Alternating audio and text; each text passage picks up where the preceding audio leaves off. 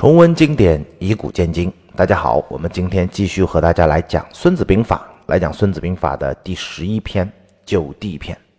九地，曹操的注解叫“欲战之地有九”，张玉的注解叫“用兵之地其势有九”。此论地势啊，故此地形。上一章我们讲了地形嘛，那这一章讲地势，所以形势形势就是这么来的。战地的形势主要是进入敌国的深浅。周边国家的关系、敌我之间的心理以及综合支持的差异，以及在不同的地势条件下如何进行战略行动的一些方针，我们这一章讲的主要是这个内容。九地篇的原文一开始讲到，孙子曰：“用兵之法有散地，有轻地，有真地，有交地，有渠地，有重地，有起地，啊，有围地，有死地。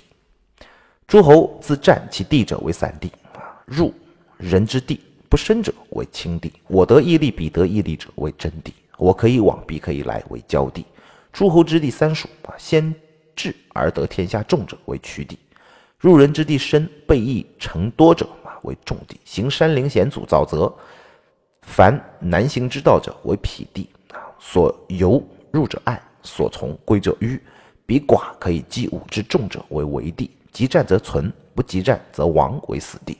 是故散地则无战，轻地无止。真地无功，交地无绝，渠地合交，重地则略，匹地则行，围地则谋，死地则战。什么意思呢？用兵之法有九种啊，地势散、轻、真、交、渠、重、匹、为、死。曹操的注解叫“此九地之名”啊，这就是用兵的规律。在战略上呢，有九种地区，对于作战有重大的影响，分别就是我们刚刚说的这九种。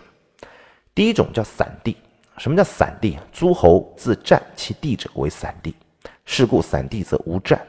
诸侯在自己本国境内作战呢，就叫散地。为什么在本国境内作战叫散地呢？曹操的注解是：士卒练土，道境易散，就是在自己家附近啊，管不好就溜回家了，军心容易散，士卒呢容易溃败。李全的注解叫：卒士土，怀妻子，急则散，是为散地。杜牧的注解叫“士卒进家，进无必死之心，退有归头之处”。有散地作战的原则是什么？孙子说：“散地则无战，就不要轻易的打。”贾玲的注解叫“不可数战”，就是意思就不要打太多次，要打就一次搞定。你看，所谓的散地就是离在自己家附近的。吴王啊也问孙子，他说：“散地不可战嘛？那么必然就是固守大城不出喽。”但如果敌人攻打我其他的小城池，在我的乡村烧杀抢掠，不让我们出城砍柴，阻碍了我的要道，等我空虚的时候再来打，该怎么办呢？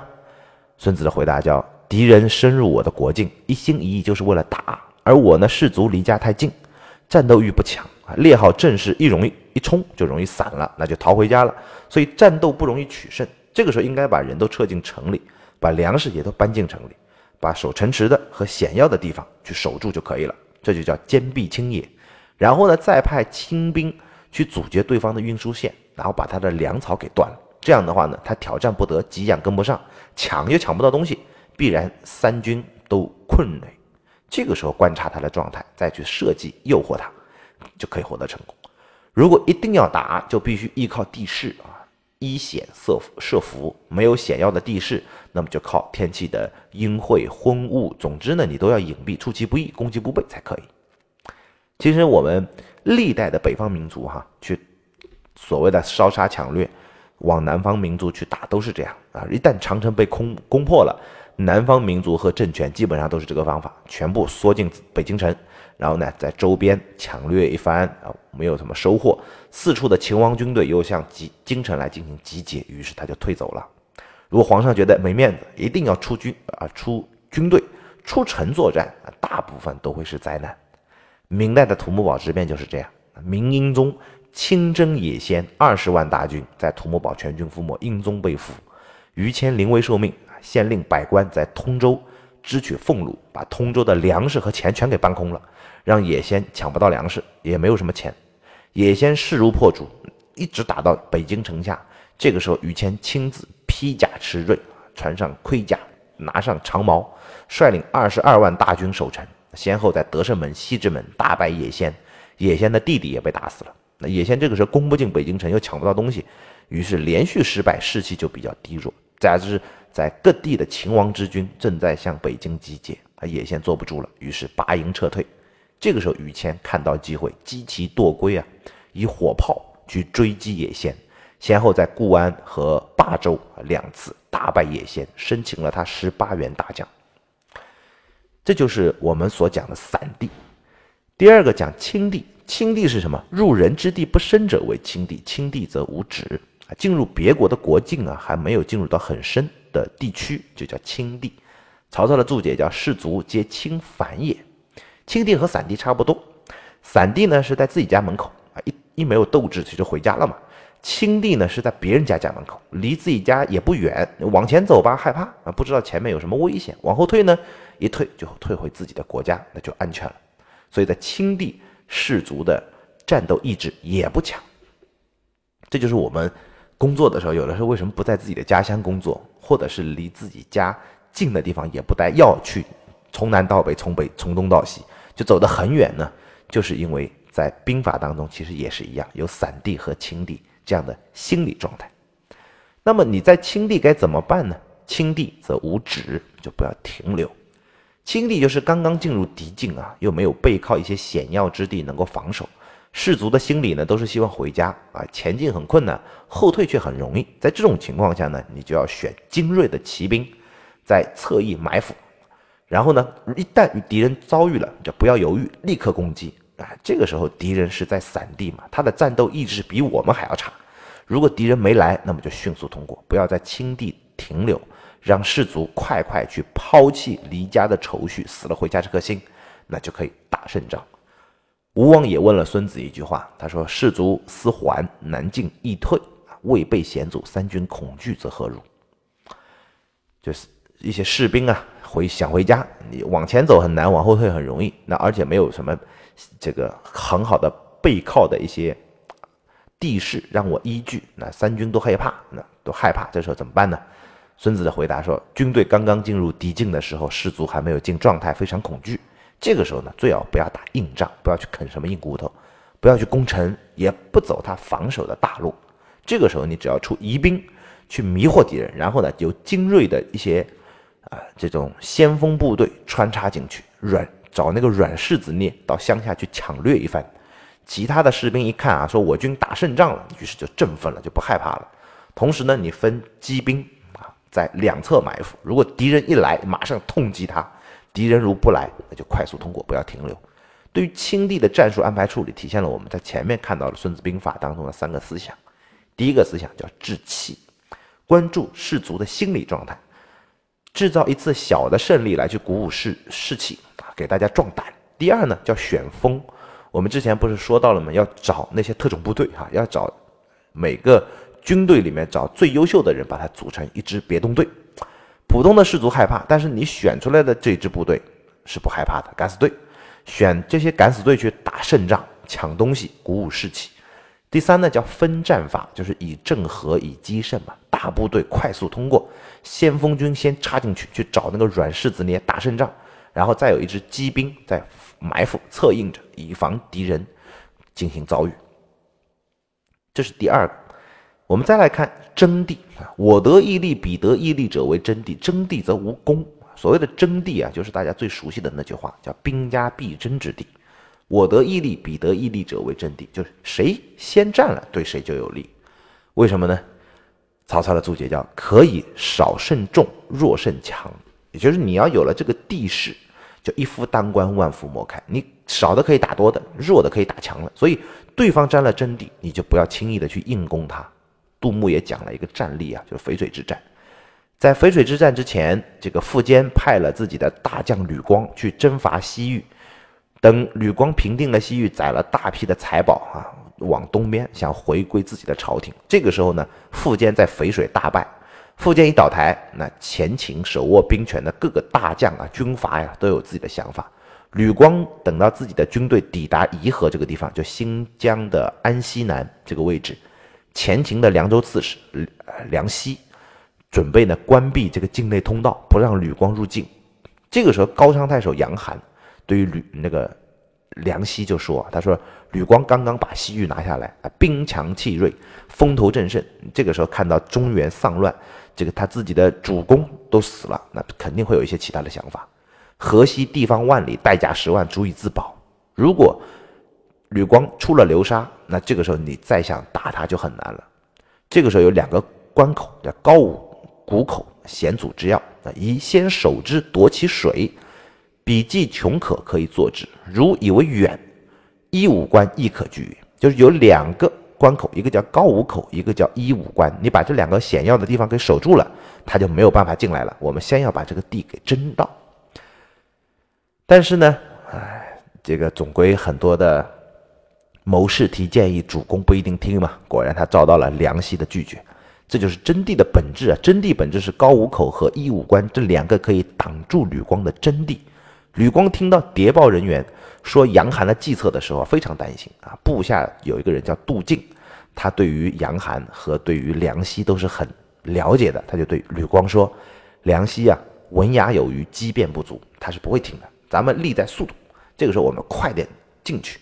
如果梁奚能够听从杨寒的计策，那我把头给你当板凳坐。”梁奚果然啊，嫌两个关太远了，于是就派了五万人在酒泉。去阻截吕光，吕光长驱直入啊！杨寒第一个举郡投降，东皇太守与这个晋昌太守也相继投降，而吕光最后这个斩了梁奚，建立了后梁帝国。所以不管哪个阵营啊，其实都不缺明白人，只要你主公听不懂，那就没办法。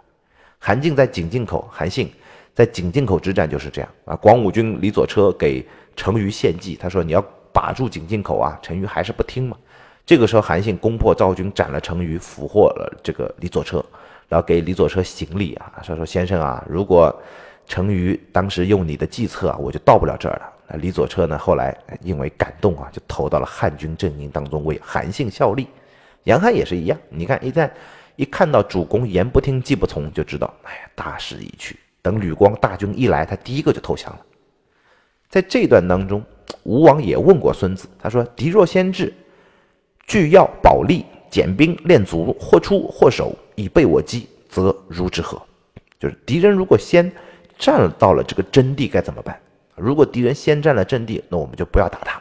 孙子的回答，他说：引兵而去，大张旗鼓，车马从后面拖树枝啊，扬起高高的尘土，假将假装是大军撤退，然后分兵驱其所爱，他哪疼我们就往哪打，攻其必救，把他给引出来。他必然离开真地来救啊！这个时候我们事先埋伏好，他一出来，咱们就把那个地方再给占了，这就是争先之道。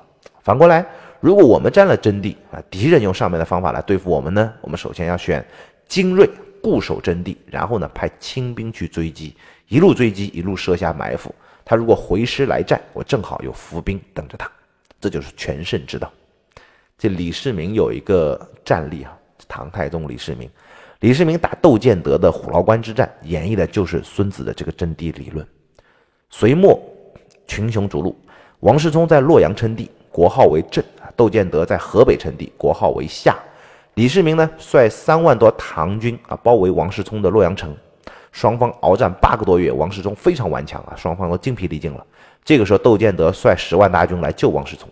窦建德也是个能这个能征善战的英雄豪杰啊。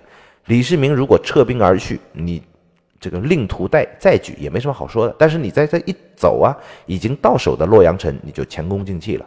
郑夏两国合兵，却可以打到他的家门口。另外一方面，他也看到了一举消灭两大豪杰的机会，就是这个真地虎牢关。李世民留李元吉，就他的弟弟啊，在洛阳城守住。自己呢，率了三千五百个骑兵啊，昼夜兼程，直奔虎牢关啊，并紧紧赶在窦建德之前到达。当李世民入驻虎牢关的时候，窦建德虎距离虎牢关也只有三十里地。入关的第二天啊，李世民就给窦建德的夏军打了一个小小的伏击战啊，挫挫夏军的锐气。他率了五百个骑兵出关，就命令秦叔宝、程咬金啊布下埋伏，自己和尉迟敬德仅带着四个骑兵去下营挑战。把敌人数千骑兵给引了出来，然后杀了个人仰马翻，俘虏了两员夏军的大将。就像前面散地清地的时候说了，说起来是不同的地势，实际上都是在打心理战。就是在治气，治自己的气，也治对方的气。窦建德十万大军，气势如虹，唐军三千五百人就要灭掉对方，难免人心忐忑。这个时候，李世民一天都不耽搁，趁着对方立足未稳，马上亲自上阵，五百个人打掉对方几千个人，却打了一个大胜仗啊！这样呢，自己的士气就雄起了，对方的心情就郁闷了。李世民就这么和窦建德耗，一夫当关，万夫莫开啊！他在虎牢关挡住了十万大军一个多月，时不时就派自己的亲啊亲兵出去斩杀一通啊，夏军就是攻不进虎牢关，没办法。这个时候，李世民广派斥候，抓住机会，又派了骑兵。一千人去劫了夏军的粮道，俘获了全部的粮草辎重，粮草辎重一失，形势就直转急下，那夏军的士气越来越低落。又折腾了一个多月，李世民觉得差不多了，于是就放出烟幕弹，说唐军要牧马，啊，马都出去吃草了，骑兵没马用。窦建德这个时候全军出动，抓住这次机会，也准备打一个大决战。夏军清晨列阵，一直熬到中午还没打，士兵又饿又累啊。这个时候呢，李世民召回战马，突然发起总攻，三千五百人一举冲垮了夏军十万，直接生擒生擒窦建德。他把窦建德押囚车推到洛阳城下，喊王思聪来看。他说：“你的救兵来了。”王世充一看崩溃了，你 看窦建德被他抓起来了，于是出门投降了。李世民就问窦建德：“他说我打王世充啊，关你什么事儿？你大老远的，你你来打我干嘛？”窦建德讨好说：“如果我不自己送上门来，我怕有劳您远取啊！” 你看，这自己的气势一点都没有了，哪里是一个称王称帝的英雄豪杰所说的话？所以从散地、清地、真地这三地，我们就可以看到，至始至终围绕的都是心理因素。双方精神力量的消长就是志气，这是战争当中的关键，也是九地当中的前三地的关键，志气。今天的内容我们就到这儿，我们下期再见。